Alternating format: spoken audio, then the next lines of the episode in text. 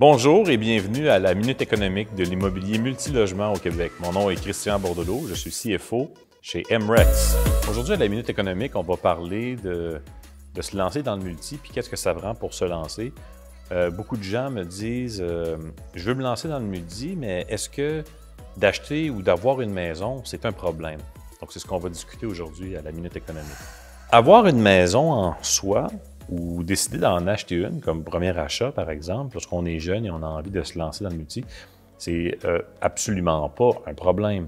Euh, ça pourrait être euh, un problème uniquement si on allait évidemment au niveau de, nos ratios, de notre endettement et tout ça, au niveau des indicateurs, au niveau de notre crédit, si on venait mettre une pression indue suite à cette propriété-là. Donc, il y a des gens qui vont s'acheter des, maisons très, peut-être un peu au-dessus de leurs moyens, comme on va voir des gens qui vont s'acheter des, des très, très gros camions. Euh, ils vont tous euh, finalement passer leur argent dans ce gros camion-là et ça va ensuite les empêcher de faire d'autres choses. Donc, la propriété, on peut le voir un peu comme ça aussi.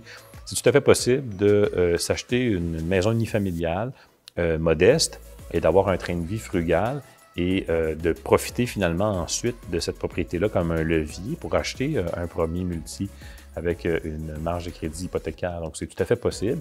C'est possible aussi d'acheter cette propriété-là et euh, dans certains secteurs de la louer, soit à long terme ou à court terme avec des applications comme Airbnb. Donc, il y a des gens qui vont faire ça aussi.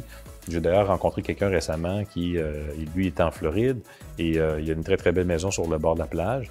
et à chaque fois qu'il est capable de la louer sur Airbnb, il s'en va, se déplace dans son, dans son RV euh, et loue sa maison. Donc pour lui, ça n'a pas été euh, un problème du tout. Ça lui a permis de rembourser une grande partie de sa maison, ensuite d'avoir euh, une marge de crédit, d'utiliser cette marge de crédit-là pour commencer à, investir dans le multilogement.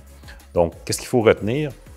Une première propriété, n'importe quel type de propriété, il n'y a aucun problème. Ce qui est important, c'est de regarder ses objectifs et évidemment d'aller chercher une propriété qui va permettre d'atteindre ces objectifs-là sans devenir un, un fardeau indu sur les indicateurs personnels, finalement, euh, au niveau financier, donc le code de crédit, tout ça, de faire attention à ça, mais c'est tout à fait possible de faire les deux.